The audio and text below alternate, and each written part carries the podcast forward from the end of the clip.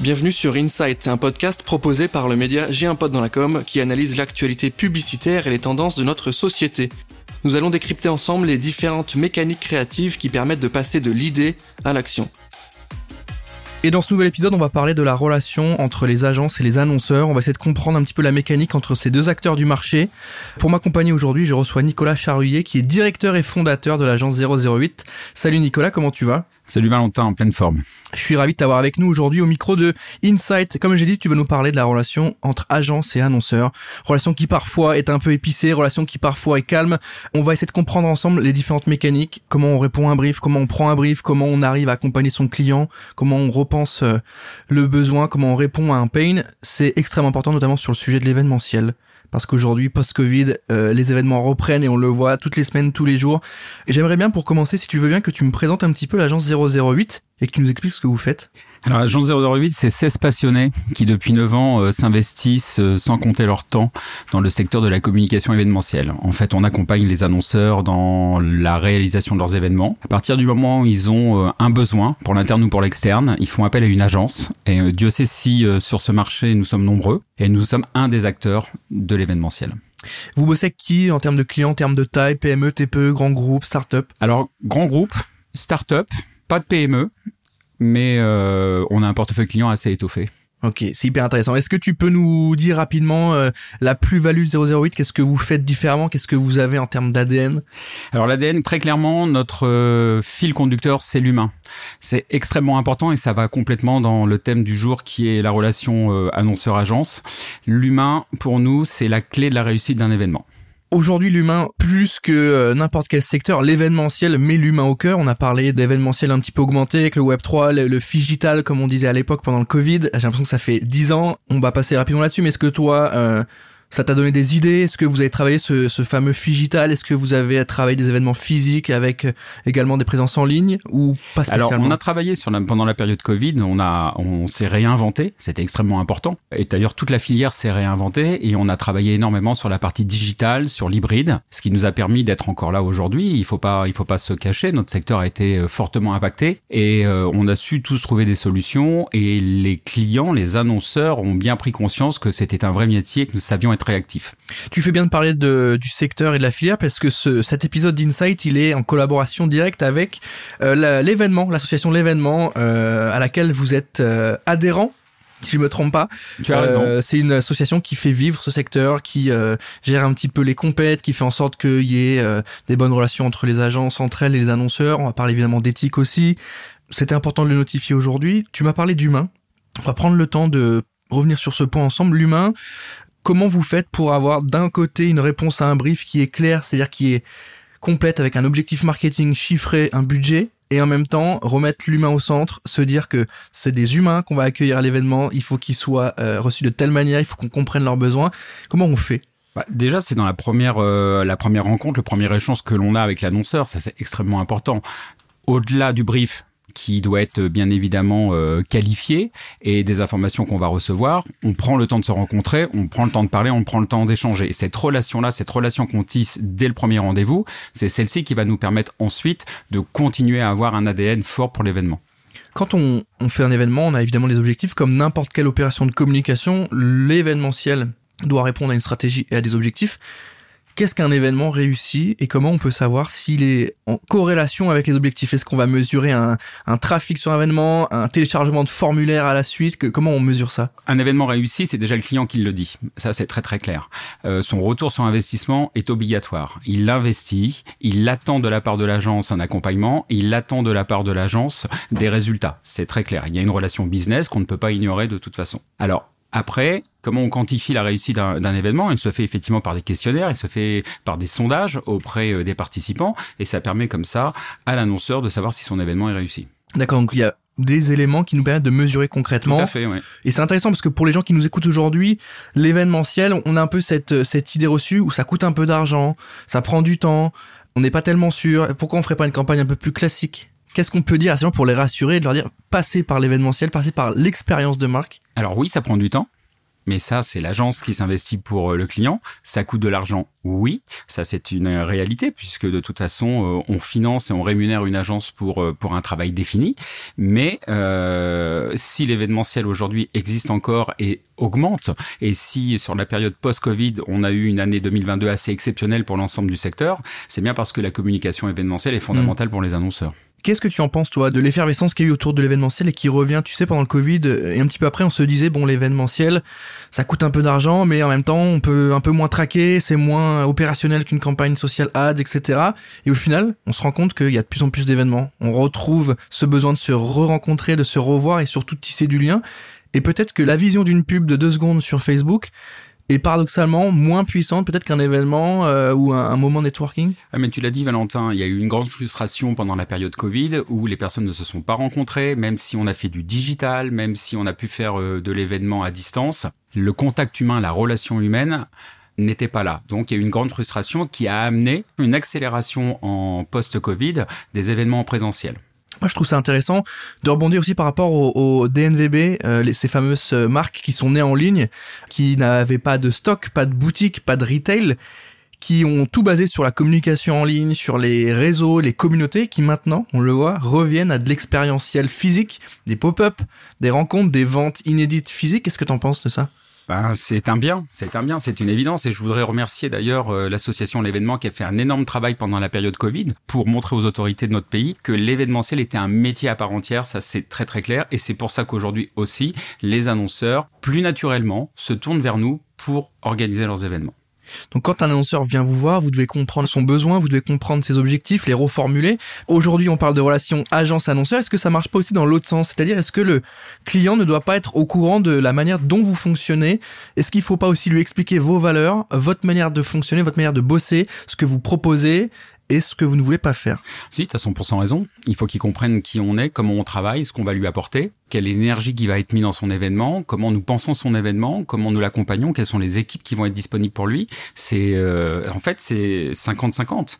On doit comprendre l'annonceur, il doit comprendre qui on est et pourquoi il s'adresse à nous. Est-ce qu'il y a parfois des, des, annonceurs à qui vous dites euh, ça va peut-être pas être possible ou ça matche pas en termes d'idées, de valeurs Est-ce que ça peut arriver ce genre de choses? Oui, oui, oui, ça arrive, ça arrive. Euh, c'est jamais facile de dire non à un annonceur parce qu'il y a aussi un côté euh, commercial hein, euh, qui est important. Mais dire à un annonceur, c'est aussi lui rendre service. Lui rendre service si par exemple son, son projet, son brief n'est pas abouti, s'il ne maîtrise pas la période de l'événement, le budget, s'il interroge trop d'agences, on doit en fait euh, lui donner les informations nécessaires pour qu'il comprenne pourquoi on va lui dire non. Ça, c'est indispensable. Tu, tu m'as parlé de le fait d'interroger trop d'agences. C'est un point sur lequel j'aimerais bien qu'on prenne un peu de temps ensemble, qui est extrêmement important. Je souligne encore une fois le fait que l'association de l'événement propose un gros boulot là-dessus. Mhm. Euh, J'en avais discuté évidemment avec Benoît qui nous disait que lorsque vous appreniez qu'il y avait plusieurs agences ou en tout cas un nombre trop élevé sur une compète, vous faisiez corps, vous communiquiez ensemble, vous envoyiez une info à l'association qui, elle, envoyait une lettre à l'annonceur en disant attention, trop hmm. d'agences, ça, c'est quand même inédit à la filière. D'abord, la filière, elle, a, elle s'est, elle s'est vraiment fédérée. On est plus de 90 agences aujourd'hui au sein de l'événement. Tu vois, quand un annonceur décide d'interroger euh, plus de trois agences, parce que notre notre quota c'est vraiment trois, euh, on considère qu'on ne peut pas produire un bon travail, euh, une bonne création. donc en fait, ça le pénalise, mais ça pénalise aussi les agences. Donc en fait, c'est du négatif partout. Donc effectivement, on devient beaucoup plus solidaire et on éduque, si je peux employer ce terme-là, l'annonceur en lui disant au-delà de 3, ça va vous desservir. Et donc on bloque les appels d'offres dans ces cas-là. Mais comment comment on fait en termes de confiance pour instaurer voilà cette relation, ce respect aussi entre vous et, l'annonceur, sachant qu'on le sait et malheureusement et je le déplore, mais certaines compètent sur euh, d'autres typologies d'agences, on monte euh, parfois, euh, on fait semblant de pas savoir, mais on monte parfois avec une dizaine d'agences qui montent sur l'OP, avec des grosses, des énormes, des toutes petites qui mettent toutes leurs tripes. Comment on fait pour dire à l'annonceur, écoutez, là, on va pas se parler de juridique, mais on va se parler surtout d'éthique, de confiance, de bienveillance. Comment on fait pour leur parler de ça On revient à notre sujet de base, l'humain. On lui dit, voilà, nous sommes juste simplement des hommes, on fait chacun un métier, il faut qu'on le fasse du mieux possible, il faut que ça nous serve tous les deux. Donc, euh, comprends pourquoi aujourd'hui, toi en tant qu'annonceur, euh, on va te donner des directions à prendre, comment travailler. Alors, on va pas lui apprendre son métier, bien évidemment, mais euh, faire de l'événementiel, c'est pas un amusement envoyer un brief à 10 agences, ça veut dire que derrière, il y a 10 équipes qui travaillent à fond, il y a 10 équipes qui veulent donner le meilleur d'elles-mêmes, il y a 10 équipes qui derrière vont passer du temps, de l'énergie, des soirées pour pouvoir gagner cet événement-là parce que c'est quand même une compète. Et donc, ça s'appelle le respect, tout simplement. Se respecter les uns les autres, c'est la base. B2C, euh, évidemment euh, intéressant en termes d'événements parce que un peu plus sexy, parce qu'on peut se mettre peut-être plus de choses. Est-ce que le B2B est intéressant aussi? Est-ce que l'événementiel B2B peut être euh, créatif, peut être singulier, peut être euh, différent, innovant? Je te donne un exemple. Tu vois, on a fait l'inauguration du nouveau siège BIC. Euh, c'est pas forcément le plus sexy d'inaugurer un nouveau siège. En plus, euh, BIC est une, une société quand même extrêmement créative. Ils nous ont fait confiance, ils nous ont laissé justement nous exprimer et on a fait quelque chose qui a vraiment fonctionné, qui a plu à l'annonceur. Et donc, tu vois, comme quoi la créativité, elle est importante. Ouais, il y a, y a, un vrai besoin de la part de BIC aussi et de ces sociétés qui inaugurent des grands bureaux de faire revenir les gens, mmh. euh, de les, leur donner envie de se reconnecter au bureau, etc. Euh, donc il y avait aussi un travail là-dessus. Complètement, parce que le télétravail aujourd'hui que toutes les entreprises euh, vivent hein, euh, fait que euh, il y a peu de personnes maintenant qui viennent quotidiennement euh, donc euh, au sein de l'entreprise, donc il faut donner envie de revenir. Et donc on a travaillé en ce sens-là effectivement avec BIC et euh, je pense que ça a porté ses fruits. Et comment on fait lorsqu'on a je sais pas une grosse banque ou une grosse entreprise qui te dit voilà euh, sujet événementiel plutôt comme interne, plus les clients et les partenaires donc plutôt B2B. Le brief il est simple, il est clair, mais il n'y a pas la petite ligne, il faut que ça soit fun. Comment on fait pour amener ça de manière innovante, trouver le concept, l'animation, la mécanique qui fait qu'ils vont se souvenir de vous et de votre proposition d'événement? Bah Déjà, tu as une belle équipe. Tu as une belle équipe qui est euh, faiseuse d'idées. Ça, c'est très clair. Tu brainstorm, tu construis l'événement et tu essayes d'être out of the box. Voilà. Et c'est ça qui va faire aussi la différence, très clairement. Donc, euh, est-ce qu'il faut arriver à séduire la personne en face? Est-ce que euh, on passe encore une fois par l'humain? Parce que je, sais que l'annonceur la, qui va vous briefer aura des attentes auprès de sa direction et auprès des KPI à suivre. Mais est-ce qu'il n'y a pas un côté aussi où on, on dit ok bon c'est du B2B par contre nous ce qu'on va vous proposer c'est différent. Et je veux que vous compreniez notre euh, état d'esprit et il faut qu'on amène quand même de l'émotion. Parce que l'émotion elle est au cœur de l'événementiel B2C on fait rêver les gens, on les fait rire, on les fait pleurer. Est-ce qu'on arrive aussi à avoir cette patte un petit peu émotionnelle dans le B2B Heureusement, si on n'a pas d'émotion, euh, ça devient triste. Mais c'est toute la subtilité de ce métier, c'est-à-dire que quel que soit l'annonceur que tu vas avoir en face de toi et son secteur professionnel, oui, tu dois mettre de l'émotion, oui, tu dois mettre de l'humain, oui, tu dois mettre de la créativité, et oui, tu dois pouvoir le surprendre, tout en respectant ses codes, tout en respectant sa culture d'entreprise. Et euh, c'est ça qui devient extrêmement intéressant. Jusqu'à quel point on peut aller, jusqu'à quel niveau on peut aller pour le surprendre sans non plus mettre en danger l'image de son de sa société. Justement, qu'est-ce qu'on peut se permettre du coup? Où sont les limites comment on, arrive à se dire ok là je sors un peu du cadre mais c'est bon pour la marque ou je suis limite je pense qu'on faut pas qu'on se permette ça ça peut être un peu compliqué bah, au-delà du brief, il faut plonger dans l'histoire de l'annonceur, plonger sur son site internet, plonger sur sa communication économique du moment, comprendre qui il est, comment il se positionne par rapport à la concurrence, quelle est l'image qu'il véhicule et jusqu'où on peut aller. Donc, tu vois, au-delà de la construction même de l'événement et de brainstormer sur cet événement-là, on doit avoir une lecture en dehors du brief. Est-ce que tu as en tête différents euh, case ou clients avec qui vous avez bossé euh, que tu as envie de nous présenter aujourd'hui? On a des clients qui sont euh, qui sont historiques et c'est là aussi où ça devient extrêmement intéressant la relation justement que l'on tisse sur de nombreuses années avec un annonceur. Tu vois, chez nous, euh, on a commencé avec un client qui est à peine connu du grand public, qui s'appelle Le Bon Coin.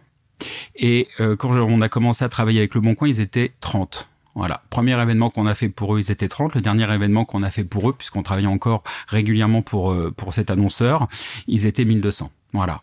Et là, on a une relation humaine, on a une relation qui perdure. On est en concurrence, on n'organise pas tous les événements. Ça, c'est la réalité du marché.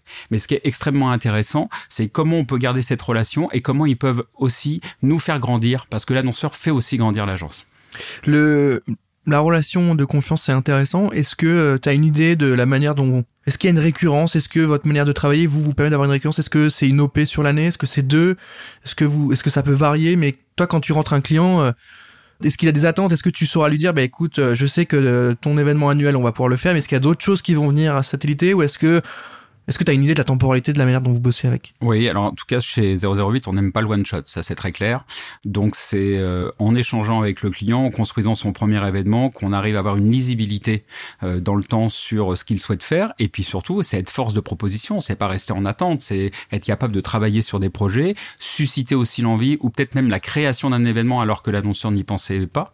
Et euh, c'est ça le travail d'accompagnement d'une agence. Mmh. Quand je te parle de one shot, c'est pas uniquement du côté agence, c'est aussi du côté annonceur. Et ce qui est intéressant, c'est que l'événement a, a, sorti un baromètre euh, le mois dernier qui fait bien ressortir que les annonceurs sont eux aussi demandeurs d'une relation à long terme entre eux et les agences. Et ça, tu vois, c'est un signe très clair. La relation humaine, le respect euh, sont des clés qui vont permettre effectivement de faire perdurer cette relation. Et vous êtes aussi en mesure, comme tu l'as dit, de parfois refuser, de dire, OK, mmh. je crois qu'on n'a pas forcément de plus-value, ou en tout cas, euh, ça matche pas avec nos, valeurs. Est-ce que ce refus-là, il, peut mettre à mal la relation Est-ce que tu nous parlais tout à l'heure de, tu nous disais que ça leur rendait service Est-ce que tu, tu penses que ça peut mettre euh, fin au dialogue ou euh, comment on gère ça? Non, je pense pas que ça mette fin au dialogue. Je pense que c'est euh, cette fameuse relation de confiance et de conseil. Il y a des événements pour lesquels un annonceur n'a absolument pas besoin d'agence et pour différentes raisons, parce que son budget euh, ne lui permet pas d'avoir une agence, parce que les délais sont trop courts, euh, et donc il n'y a pas de valeur ajoutée à ce moment-là pour l'agence. Par contre, on peut l'accompagner, lui donner des idées, lui donner euh, des, par exemple des propositions de lieu, sans forcément réaliser l'événement. Mmh. Ça aussi, c'est important. Il faut savoir donner pour recevoir. Et le fait de dire non à un annonceur, bien évidemment, ça doit être justifié. Tu peux pas dire juste non et ça s'arrête là. Il faut quand même étayer ta réponse et qu'elle ait du sens. Et c'est là que tu construis une relation durable avec l'annonceur. C'est quoi le, client parfait? Le client parfait, euh, est-ce qu'il existe? Est-ce qu'il existe le client parfait? Ça, c'est. Euh, est-ce que c'est pas le sujet d'une autre émission de J'ai un pote dans la com? Ça pourrait. Et là, je pense qu'on peut être plusieurs autour de la table, effectivement. Faudra qu'on rachète des micros, mais ça pourrait. Ouais, ouais, je pense que quel est le client parfait? C'est le client qui est respectueux de l'agence, ok, mais l'agence doit être respectueuse du client aussi. C'est un client qui n'interroge pas plus de trois agences. C'est un client qui va avoir un, avoir un brief précis. Un client qui va être dans l'honnêteté, mais l'agence doit l'être aussi. Donc, un client qui va être capable de dire vous êtes trois agences, voici le nom des autres agences, parce que savoir face à qui on est dans notre secteur comme concurrent, c'est aussi extrêmement intéressant mmh. et bonifiant pour notre propre agence. C'est-à-dire que on va relever des manches, on sait que nos concurrents sont bons, ils font euh, de beaux événements, ils sont créatifs, ils sont inventifs, et donc euh, ça nous oblige à être encore meilleur que ce que l'on fait d'habitude ça vous permet aussi de vous positionner, de savoir euh, oui. qu'est-ce que vous allez pouvoir faire. Et lorsqu'on est sur une compète avec une agence euh, qui est internationale ou autre, bah on se dit ok, je suis dans la boucle de ces compètes-là. Donc ça veut dire que mon entreprise aussi, elle monte en compétence et que je, je prends de la valeur sur un marché. Ça euh... nous permet de nous positionner sur le marché, savoir effectivement euh, où on se situe, euh, pourquoi un annonceur qui est relativement, on va dire, important, qui a une taille nationale, internationale, vient nous solliciter. Et euh, ce que l'on fait de plus en plus, hein, c'est on leur pose la question pourquoi vous nous avez sélectionné, mmh. comment vous nous avez sélectionné, par quel biais? Est-ce que c'est via un magazine? Est-ce que c'est euh, via différents réseaux? Et entre autres, par exemple, un support comme j'ai un pote dans la com, euh, que l'on va être euh, retenu, c'est extrêmement important. C'est pour ça qu'aussi, dans une agence comme 008, qui est une agence, euh, on va dire, intermédiaire, on a quand même un service communication qui est extrêmement développé parce que c'est important. Nicolas, vous êtes 16 dans l'agence. L'agence a 9 ans d'existence. tu m'as parlé de brief. J'imagine qu'au départ, il y a une, une ouverture d'esprit, en tout cas une manière de prendre des briefs qui est un peu plus large et ensuite on essaie de réduire ensuite, on se focus un peu sur nos pratiques, on a des vrais usages et on est un petit peu plus pointilleux je pense sur le brief. C'est quoi un bon brief en fait? Qu'est-ce qui fait qu'aujourd'hui tu vas prendre un brief Qu'est-ce qui fait qu'il est bon? Parce que moi je viens de voir, je dis je vais faire un événement, tant de personnes pour tel sujet. Est-ce que c'est suffisant pour toi? Alors c'est pas suffisant, mais je te remercie d'avoir d'abord de nous donner un brief. Ensuite on t'appelle, on prend le temps d'échanger et on, on, affine ton brief, on va plus dans le détail et c'est en fonction des éléments que tu vas communiquer que l'on va pouvoir dire derrière, ok, ton brief est intéressant ou il est réalisable, on peut t'accompagner ou on ne peut pas t'accompagner en te donnant, comme je te le disais tout à l'heure, les raisons pour lesquelles on peut dire oui ou on peut dire non. Comment on fait prendre conscience à un potentiel client que sa demande n'est pas réaliste? Comment on lui remet les pieds sur terre? Parce que parfois, ça peut arriver que le budget soit pas extensible et que la demande soit très claire et très haute, comment on lui dit ça marchera pas sans l'infantiliser, sans le parce que c'est des gens qui sont décideurs marketing et du coup il y a, y a, tout ce qui va avec. Comment on leur dit ça marchera pas termes de budget, en termes de demande Sujet délicat. Comment répondre? Bah, Tout simplement avec euh, des exemples concrets, en disant, bah, voilà, vous avez un budget de 100 000, ok, très bien, votre événement, au final, si on fait une cote mal taillée, il vaut 150, donc vous voyez bien que ça rentre pas. Donc il faut réfléchir pour repenser votre événement. Quand vous dites ça, souvent l'annonceur revient en disant ah mais si on retire telle ligne, si on mmh. gratte un peu, est-ce que ça c'est faisable? C'est-à-dire est-ce que vous êtes adaptable? Et en même temps est-ce que c'est bon pour le bon déroulé de l'événement Est-ce que retirer trop de lignes, etc. Parce que moi je je le sais, on le voit, on sait comment ça fonctionne. Est-ce que ça peut pas nuire à la finalité globale du projet de se dire on va retirer par-ci, par-là et au final on aura un peu moins de budget et les idées qu'on a, bah, on va les, raboter. Mais est-ce que l'idée centrale qui est rabotée sera toujours aussi efficace? En fait, ça peut nuire à tout le monde. Ça peut nuire à l'annonceur pour la qualité de son événement. Il peut avoir des participants euh, qui sont euh, dans la déception et ça peut nuire aussi euh, à l'agence parce qu'elle ne donne pas le meilleur d'elle-même parce qu'elle n'a pas les moyens de produire un événement qui correspond à mm. l'attente de client. Donc c'est effectivement il y a danger, il y a danger sur ce point et c'est là où il faut vraiment bien analyser avec le client et on revient sur la possibilité de répondre négativement pour ne pas mettre en danger l'image de l'agence et dire ok nous nous n'allons pas vous accompagner parce qu'aujourd'hui nous n'avons pas les moyens la mesure de pouvoir réaliser l'événement comme vous le souhaitez. Donc de plus en plus, j'imagine qu'il y a une euh, reconnexion avec les besoins des annonceurs et qui ont, je pense, un peu mieux saisi vos enjeux. Le fait que ça soit une vraie filière, qui ait des acteurs derrière et des budgets, des humains, comme tu nous disais au début. Euh, pour terminer cet épisode, Nicolas, est-ce que tu pourrais nous donner euh, trois bons conseils pour bien briefer son agence avec les éléments importants, ce qui va faire que vous allez bien bosser pour eux? Premier conseil, anticiper. Anticiper. Laisser du temps aux agences pour produire euh, une belle roco. Ça, c'est fondamental. Le deuxième, ne pas aller au-delà de trois agences. Ça, c'est extrêmement important pour avoir un retour de qualité, avoir le temps d'analyser ces trois propositions. Et le troisième, être totalement honnête. Quand je dis honnête, c'est-à-dire avoir un brief bien structuré, un budget bien défini et réaliste. Ces trois paramètres-là permettront à l'annonceur de ne pas être déçu des propositions qu'il va recevoir. Réalisme, authenticité, retour à l'humain. C'est les mots-clés, je pense, de cette discussion, si je me trompe pas. Euh, merci Nicolas d'avoir pris le temps de répondre à mes questions. Merci Valentin pour ton accueil. On est arrivé à la fin de cet épisode. Je rappelle que tu es directeur et fondateur de l'agence 008 spécialisée en communication événementielle. Je rappelle évidemment aussi que ce podcast est euh, réalisé en collaboration avec l'association L'événement euh, qui soutient la filière et qui l'organise. Merci à toi Nicolas, merci à tous de nous avoir écoutés et moi je vous dis à très bientôt pour un nouvel épisode d'Insight. Thank you.